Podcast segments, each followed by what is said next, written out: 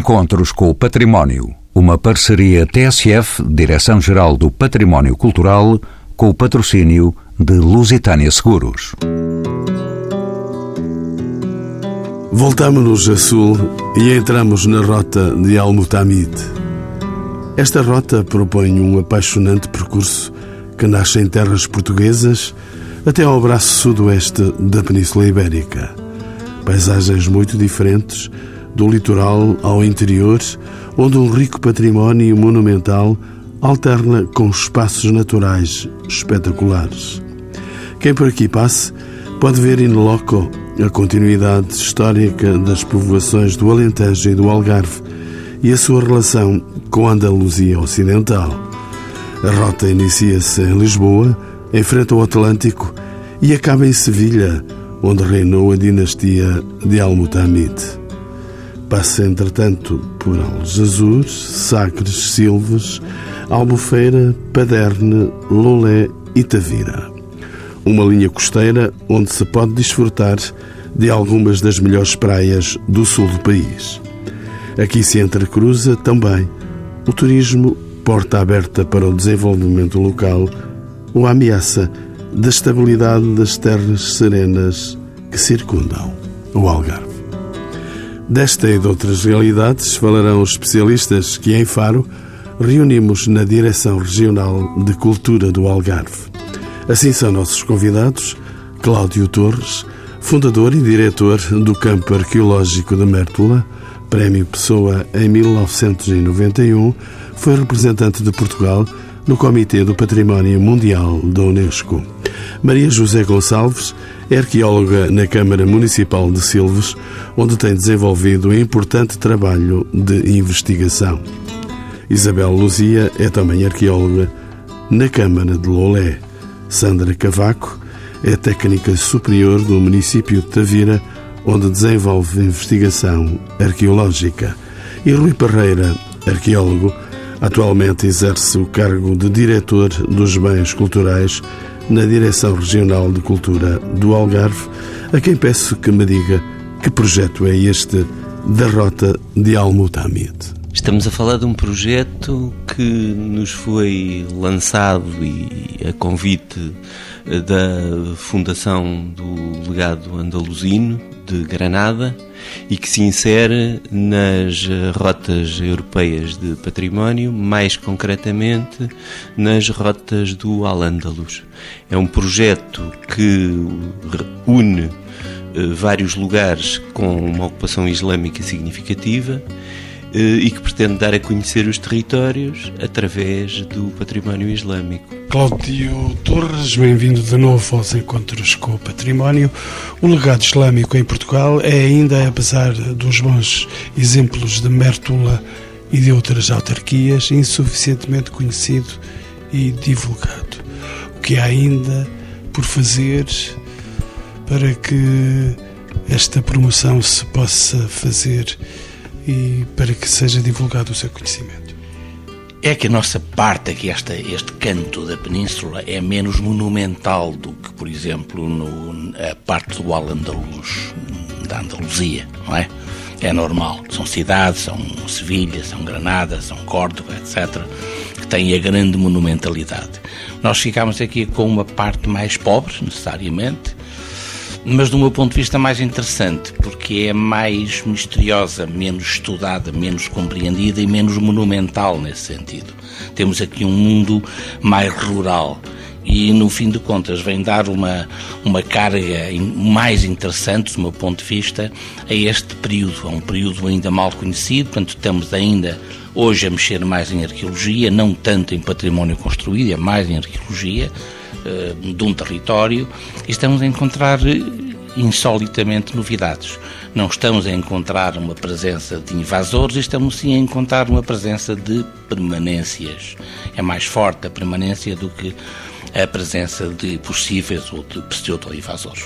Maria José Gonçalves, bem-vinda de novo também aos Encontros com o Património, é arqueóloga em Silves e, como sabe, a personagem histórica de Al-Mutamid é uma figura complexa, conhecida sobretudo pela sua poesia mas que teve também uma importância fundamental na definição do território do Andaluz. Quem era Al-Mutamid? Al-Mutamid, uh, tanto quanto sabemos, nasceu em Beja, em 1040, filho de Al-Mutadid, uh, do reino Abássida, governador de Sevilha, e uh, tem uma ligação de facto muito forte a Silves, porque, ao que parece, quando tinha 13 anos, o pai incumbiu de ir a Silves a conquistar a cidade que estava na posse da dinastia de uma família, a família Musain. E de facto parece que uh, Al-Mutamid conseguiu, com apenas 13 anos, à frente de um exército, conquistar a cidade.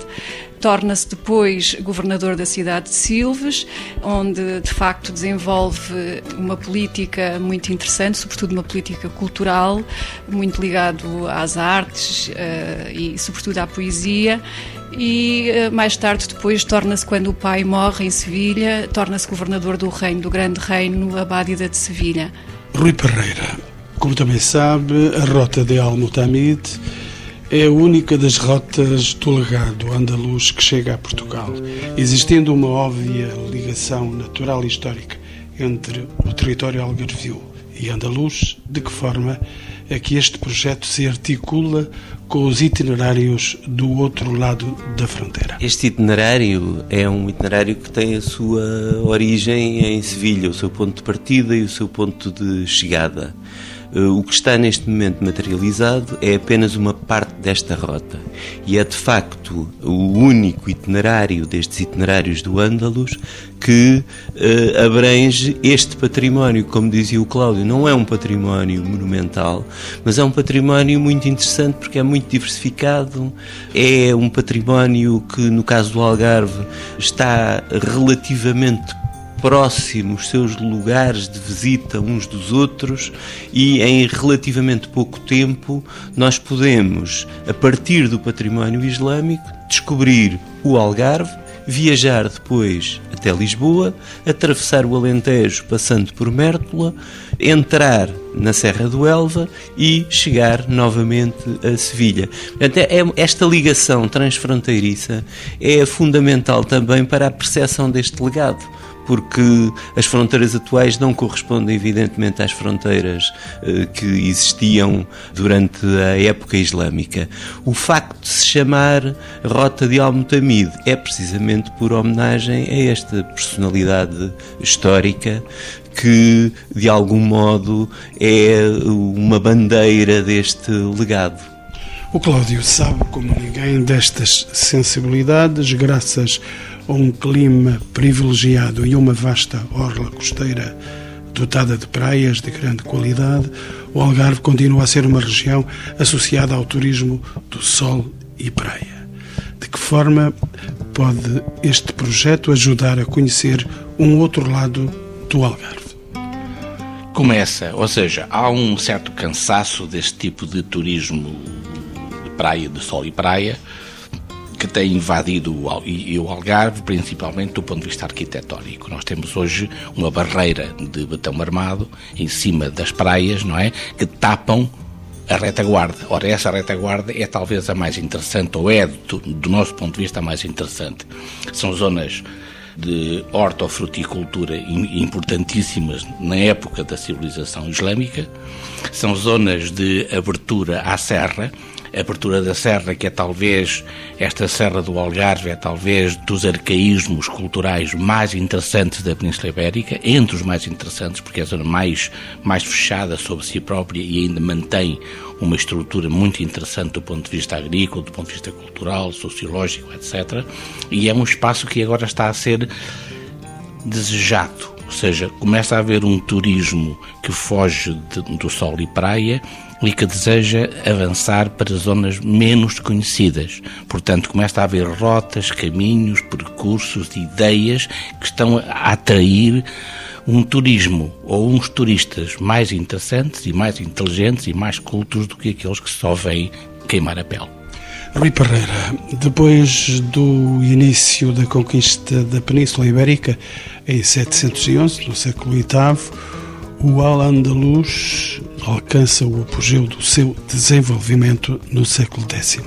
Qual era, afinal, o território do Al-Andalus, qual a sua importância no mundo de então? Bem, eu não sou propriamente um especialista desta época, mas quando nós falamos em Al-Andalus, falamos da Península Ibérica.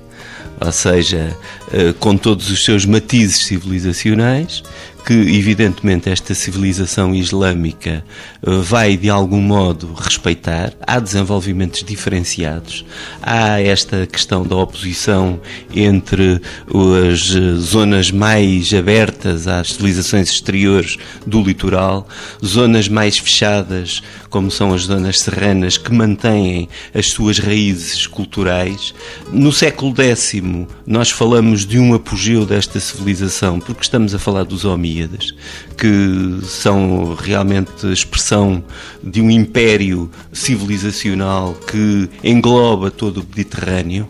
E uh, aquilo que provavelmente estas, estes matizes culturais têm de mais interessante é que nós de facto podemos comprovar no terreno e através dos achados arqueológicos a longa duração, os costumes que se mantêm, as zonas mais fechadas, as zonas mais abertas. Portanto, é isso que faz de facto o interesse desta, eh, nomeadamente do Garba al-Andalus, que é o ocidente da Península Ibérica, que nós identificamos com o extremo sudoeste da Europa. Nesse tempo ainda não havia fronteiras, ainda estavam longe as guerras fronteiriças. Não é propriamente assim, porque não a civilização islâmica na Península Ibérica durou vários séculos e tem uh, diferentes uh, aspectos do ponto de vista político. Ou seja, há entidades políticas que de facto se assumem como entidades guerreiras e que levam a conflitos muito violentos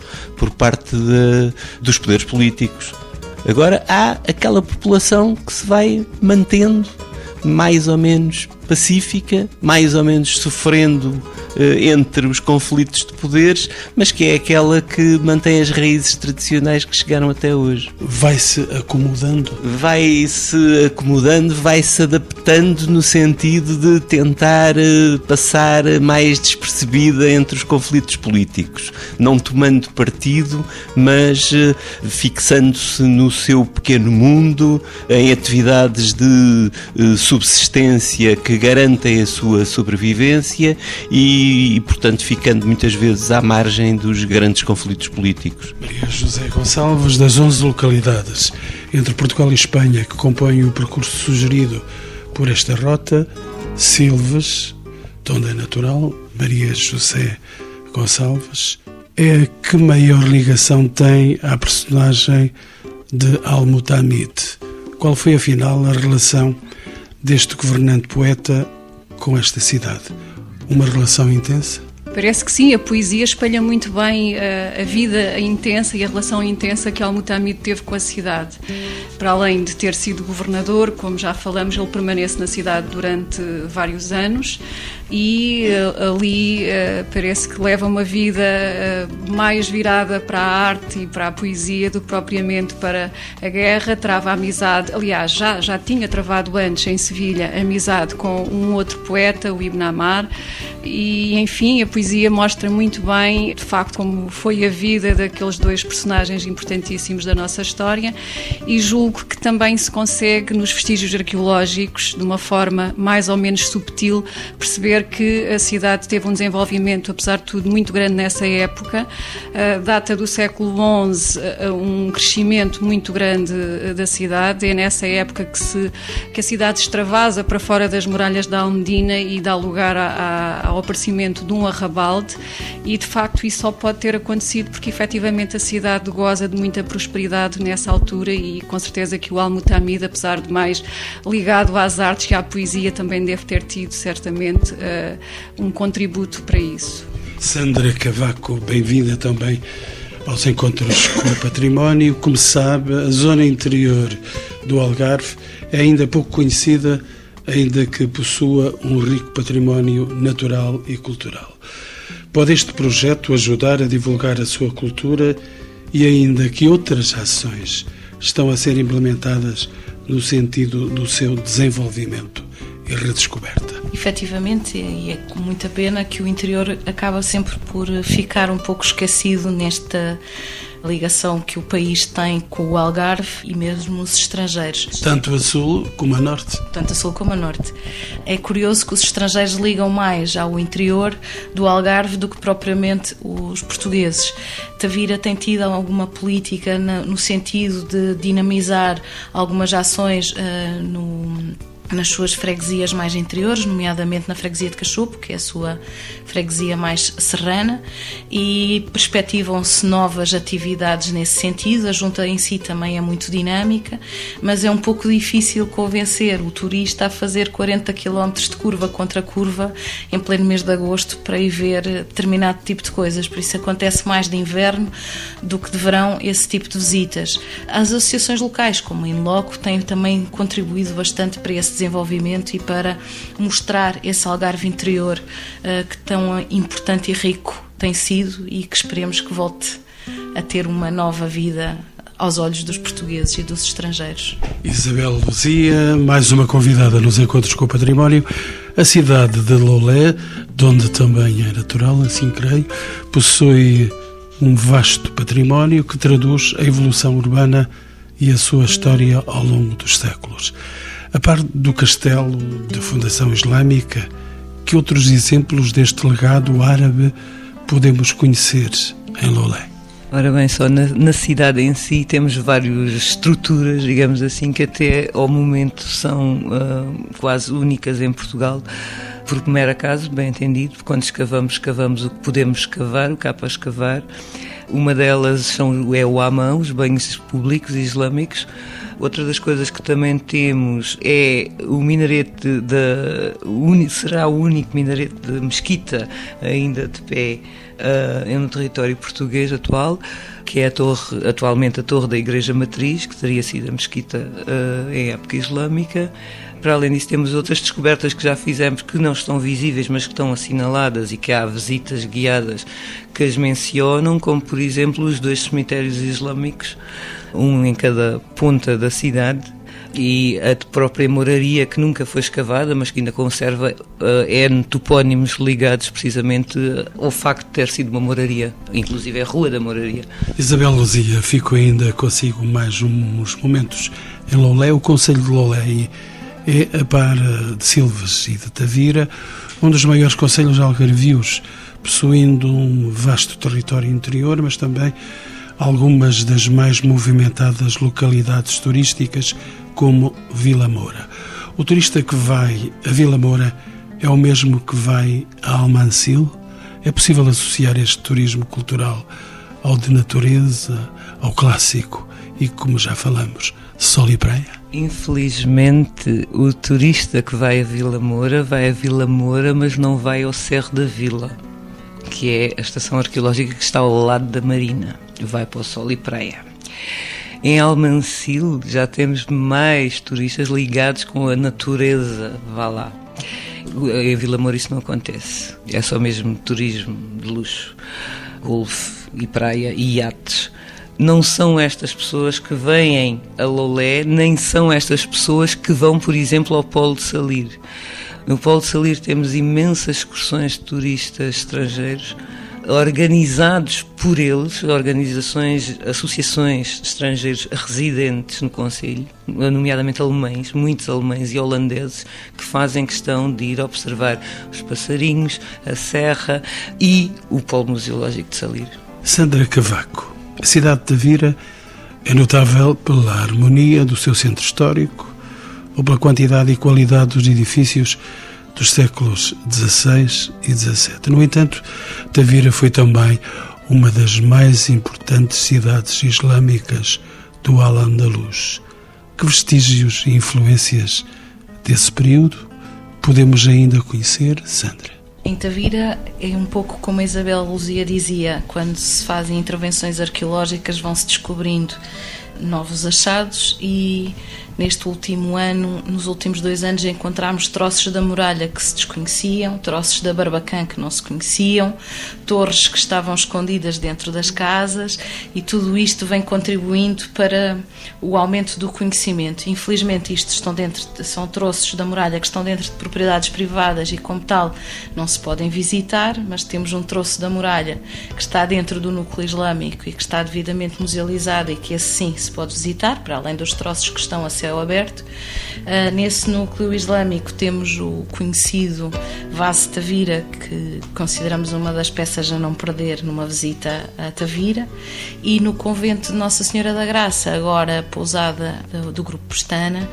temos também uh, um parte do bairro Almoada que foi encontrado a quando das obras de recuperação e reabilitação do, do edifício e conversão a pousada também não será de evitar uma visita ao castelo e perceber exatamente que Tavira está escondida, e é isso mesmo que o topónimo parece querer dizer, Tavira a escondida, e do castelo tem-se mesmo essa noção de que quem vem da, da praia não conseguiria ver que Tavira ali estava. Sandra conhece certamente, e já falou disso mesmo, um dos elementos mais notáveis encontrados no contexto desta rota é o célebre vaso de Tavira. Insisto que já foi aqui revelado pela própria Sandra, um recipiente em barro profusamente decorado com figuras antropomórficas e zoomórficas, moldadas e dispostas em redor do bordo. Qual a datação e o significado desta peça? É uma peça a não esquecer.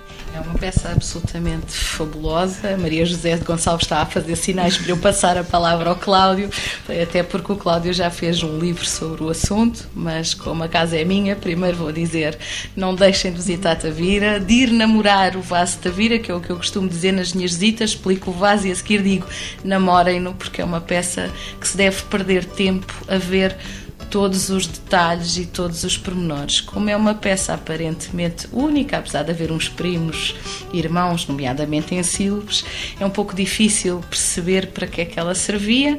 E então passo a palavra ao meu estimado amigo Cláudio, que já escreveu sobre o assunto, para ele falar sobre ele. Porque há efetivamente pelo menos duas versões do que é que poderá ser aquele objeto. Cláudio Torres, o seu saber não se cala. E por que amores é que vai? Está a ver, este vaso também vem completar uma, uma marca fundamental no Algarve, que é esta cidade. Porque Tavira é uma cidade estranha, completamente fora dos circuitos, é uma cidade que hoje sabemos era precisamente, como disse a Sandra, é uma cidade que está escondida da costa e era uma cidade de piratas em tempos antigos, antigos, medievais, islâmicos, etc, etc. Foi sempre. Portanto, precisamente pela sua posição, e precisamente pela qualidade de um porto, que era uma zona recolhida, onde muitos dos barcos que fugiam às perseguições de outros navios tinham de conhecer bem as entradas da barra para não ficar eh, presos na areia, não é? Portanto, era uma cidade muito especial e, portanto, ligada precisamente a um, a um circuito curioso de toda aquela zona do sul de Portugal e do norte da África, portanto, a zona do Estreito, onde sempre funcionaram toda uma, e uma, uma máfia de pirataria, com piratas do, do norte e do sul que funcionavam em, em, conjunto e que fizeram a história milenar deste estreito fantástico que liga os dois lados e da Europa e da África. Agora, este vaso faz parte, em princípio, de um ritual. Um ritual, precisamente pelo termos encontrado já vários locais onde, onde se encontram terrestres algumas figurinhas que nos apontam para a existência de outras peças deste género. É uma peça que creio ser ligada a um, a um ritual de casamento. Portanto, é um, é um vaso ritual que certamente seria usado por eh, uma comunidade ou comunidades ligadas ao Mediterrâneo, aqui ao sul da, da Península Ibérica. Ainda não apareceram nenhumas marcas no, no Norte África, mas é possível que venham a aparecer. Ah, ah, já apareceram, ainda bem. Portanto, tem a ver precisamente com uma, uma ritualidade do casamento que tem a ver com formas que hoje desconhecemos, ou pelo menos que conhecemos mal, como é que se processavam. Sabemos é que há um par que se casa Neste vaso que é representado, há um conjunto de convidados, de personagens que participam nesta cerimónia do casamento. Há uma série de elementos que falam deste casamento e dos, das suas possíveis riquezas futuras. Portanto, é um ritual interessante que vai marcar o quê? Que vai marcar-nos uma forma cultural comum aos dois lados do Mediterrâneo. Temos aqui todo um conjunto de, de comunidades para rurais. Nós estamos numa zona semi-rural, semi-marítima, semi-pesca. Portanto, estamos numa zona comum que tem a ver, talvez, neste sentido, uma marca comum, que é esta peça fantástica que é o, que é o Vasco da Vira. Maria José Gonçalves passou ainda por si, além da arquitetura e da herança linguística, de que forma o legado islâmico está patente na cultura portuguesa, especialmente aqui no sul do país? Na fisionomia das pessoas. Em Silves, também? Também. Em Silves há muita gente que nós podemos ainda hoje confundir com pessoas do norte da África e de facto parece que ainda, ainda está no código genético de muita gente. Como... Maria José não, não passaria por aí. Não, não. Quanto muito poderia vir da, das montanhas do Atlas, de alguma tribo berber. Mas creio, creio que não. Uh, mas fundamentalmente nisso, na língua, obviamente, uh, no Algarve, a quantidade de, de, palavras que se usam com origem árabe é muito maior do que no, no resto de Portugal, como se sabe. E creio que basicamente será isso. Na arquitetura, obviamente que sim, embora as cidades tenham sido muito alteradas, dada a sua dinâmica de ocupação, e, por exemplo, relativamente a Silos, muita gente teima em ver no traçado da cidade ainda reminiscências do, do passado islâmico, mas efetivamente tal não sucede. O traçado uh, viário da cidade de Silos é um traçado muito mais medieval, baixo medieval do que propriamente islâmico. E menos aqui em Faro? Uh, depende das zonas, uh, depende, penso que, que, menos em Faro também, menos, menos em Faro.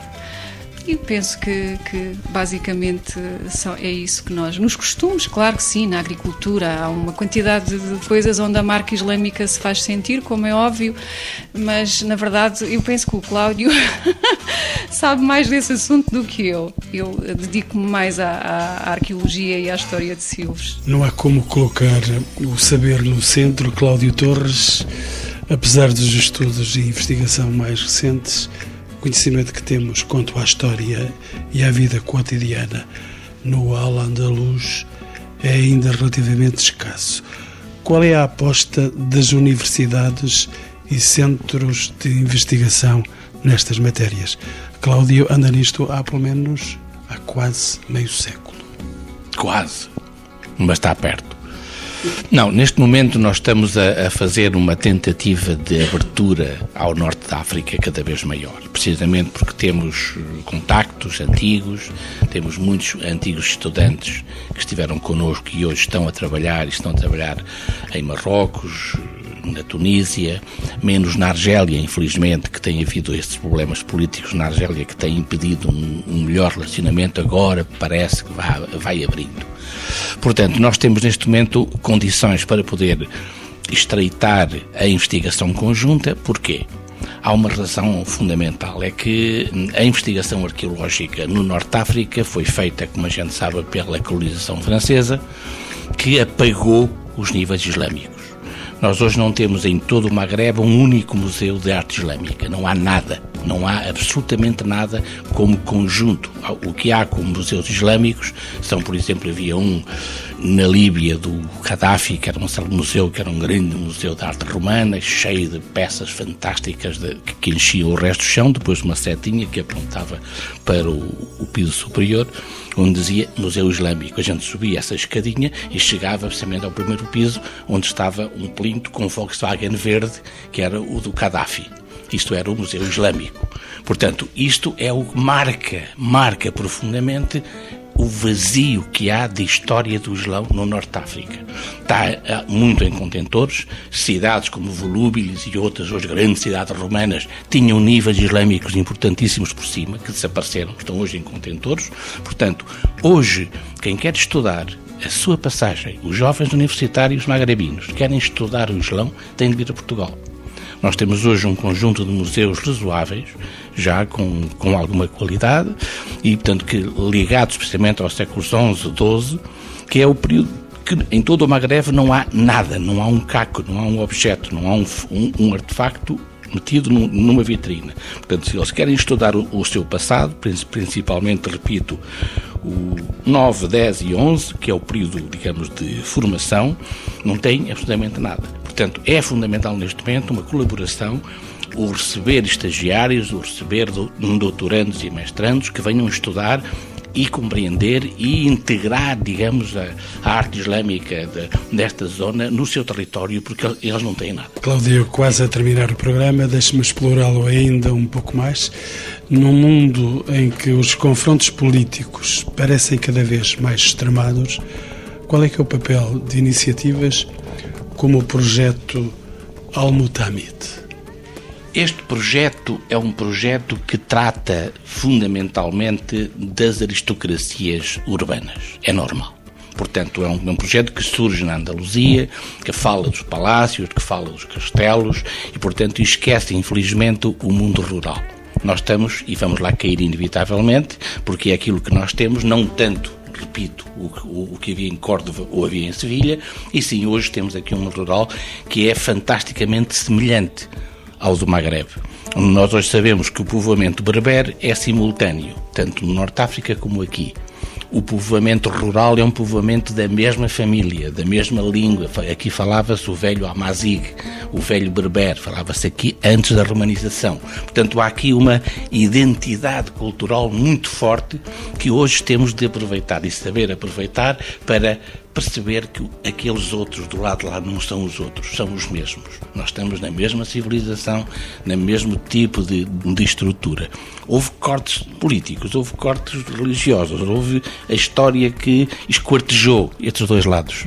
Nós somos hoje capazes, talvez, de poder ligar ou religar ou pôr isto em contacto os dois lados do Mediterrâneo. É fundamental para a salvaguarda deste avanço fundamentalismo que está a avançar para o Ocidente, que está a chegar aqui em breve aqui a Marrocos e nós ou temos armas fundamentais, que não bombas, mas armas a sério, que possam impedir esse, esse avanço, ou vamos ser esmagados e afogados neste avanço de fundamentalismo. Armas culturais? Armas culturais. Eh, são as únicas armas fundamentais e decisivas que podem aproximar.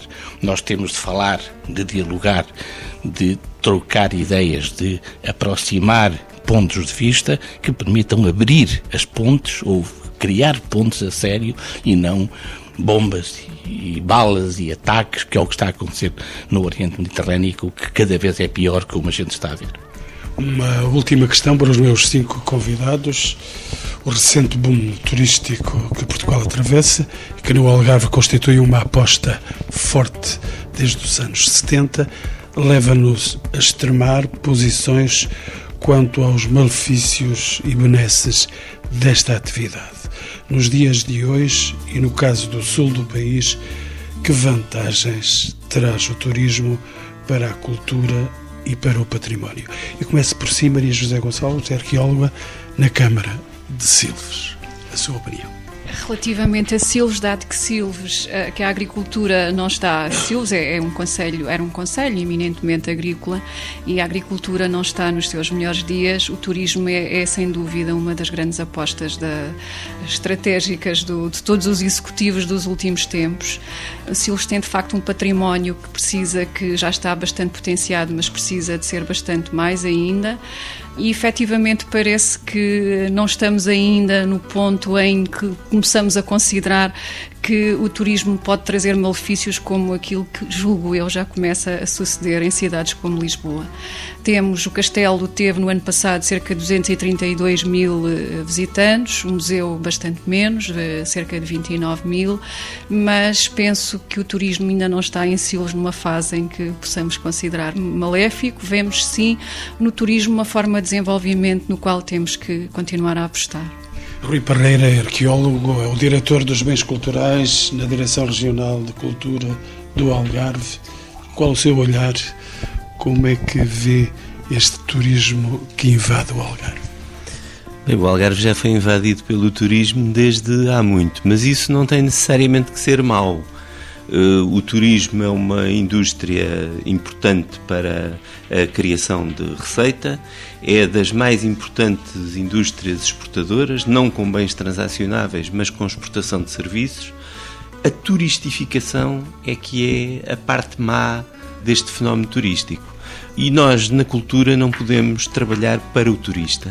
Nós temos que criar eh, mecanismos de eh, criação cultural, unir a cultura com a educação, eh, preparar os nossos sítios para poderem ser visitados, eh, porque não é propriamente, não está propriamente no, no ADN, como agora se diz, das instituições culturais, trabalhar para o turista. Nós temos que criar aqui hábitos de criação e de consumo cultural que façam com que o turista que nos visita saiba que existem equipamentos, existem sítios a visitar e possa usufruir disso.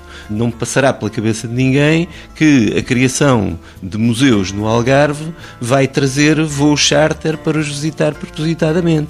Nós temos aqui um cluster de sol, praia, serra, cultura, eh, turismo que pode ser benéfico para a região. Mas eh, não podemos desperdiçar, evidentemente, as condições que temos. Não é por acaso que o Algarve tem em novembro e mesmo em dezembro dias de sol fantástico que não há em parte nenhuma da Europa do Norte e é por isso que os europeus do Norte também nos visitam e alguns até se fixam aqui eh, durante o inverno. Agora, fazer cultura para o turista é completamente errado. Isabel Luísa, arqueólogo, a sua opinião? Eu concordo com o que o Rui estava a dizer, obviamente. Uh, o que é engraçado é que, pelo menos lá em Lolé, já estamos a conseguir que as pessoas que lá vivem, as pessoas que lá fazem obras, compreendam que valorizar o património que aparece debaixo do seu subsolo é uma mais-valia para eles próprios e sim, eventualmente vai chamar turistas. Uh, no final do ano passado, e numa obra que ainda está a decorrer, mas no final do ano passado é que foi posta à vista mais 11 metros da muralha, portanto, todos os dias mais, mais uns quantos metros, mais uma torre, mais umas coisas. Naquele sítio, 11 metros e como uh, portanto o proprietário tinha decidido que ia fazer uh, um snack bar ou uma pastelaria, ele próprio disse imediatamente: Eu quero deixar isto à vista. É bom para ele, é bom para toda a gente. Eles já conseguem compreender isso.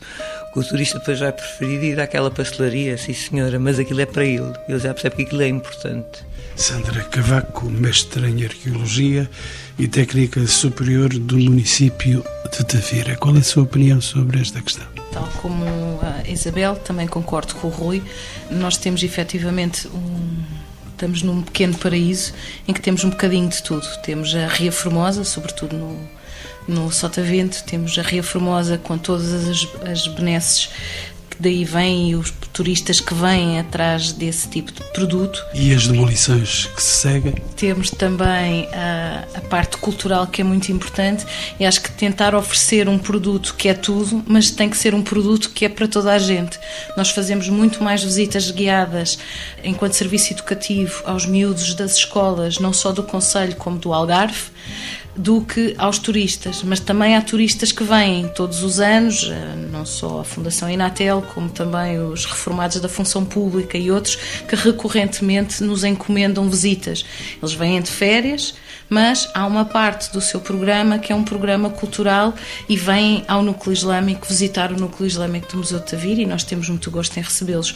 Mas nós trabalhamos sobretudo para quem cá está o ano inteiro e, claro, que quem vem nos outros dias é muito bem recebido. Cláudio Torres, fundador e diretor do Campo Arqueológico de Mértola e muitas outras coisas, foi prémio Pessoa em 1991.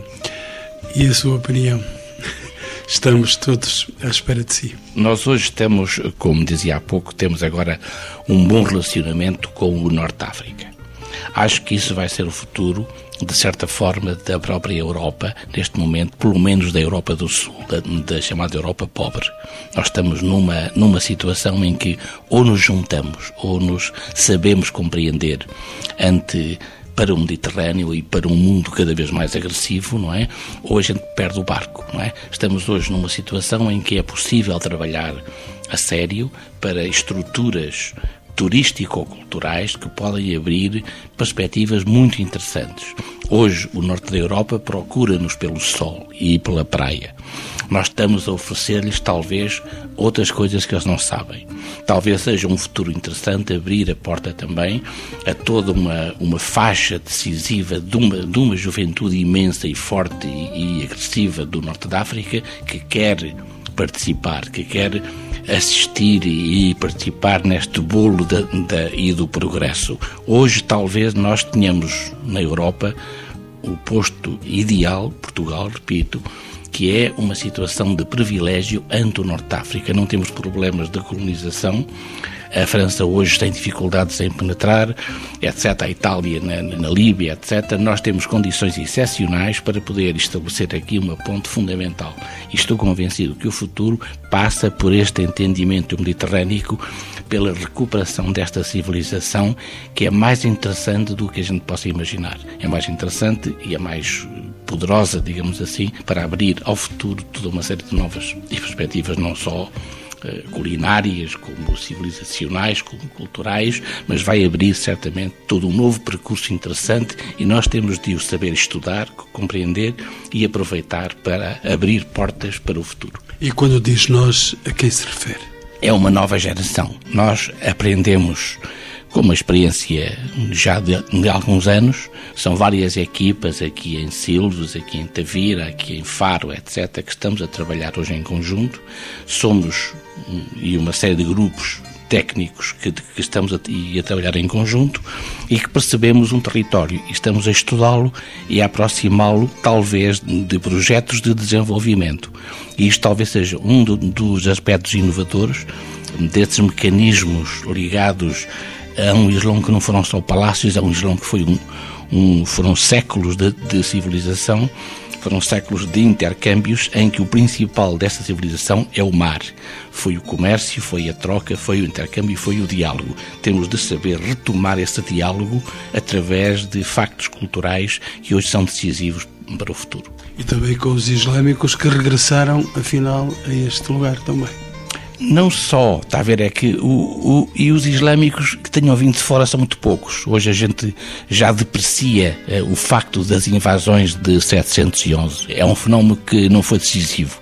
O fundamental foi o, o fenómeno da continuidade das cidades-estado antigas, das velhas polis mediterrânicas que continuam em época islâmica, as cidades com a sua estrutura, pequenas e grandes cidades que deram, por exemplo, na nossa civilização, deram lugar àquilo que são hoje as autarquias. E a autarquia foi qualquer coisa de fundamental aqui em relação ao 25 de Abril. Foi decisivo para uma reestruturação cultural de todo o país. E isso vem de épocas muito antigas e que foi desenvolvido fund fundamentalmente em época islâmica. Lá, doutores, e também vieram os minaretes, algumas cidades já os mostram alguns minaretes, é verdade. Ou seja, há, há, sempre umas mãos levantadas em direção ao céu. A gente, claro que vai para a terra, mas há depois desejos mais, mais ou menos recônditos de subir ao céu. Eu fui o, minarete, a torre da igreja, os sinos, os símbolos religiosos são fundamentais e a gente tenta, tenta segurá-los, não é? Que eles não caiam em cima pelo menos, mas fazem parte de uma época, de uma civilização e hoje marcam hoje profundamente, também entre nós, a velha civilização mediterrânica.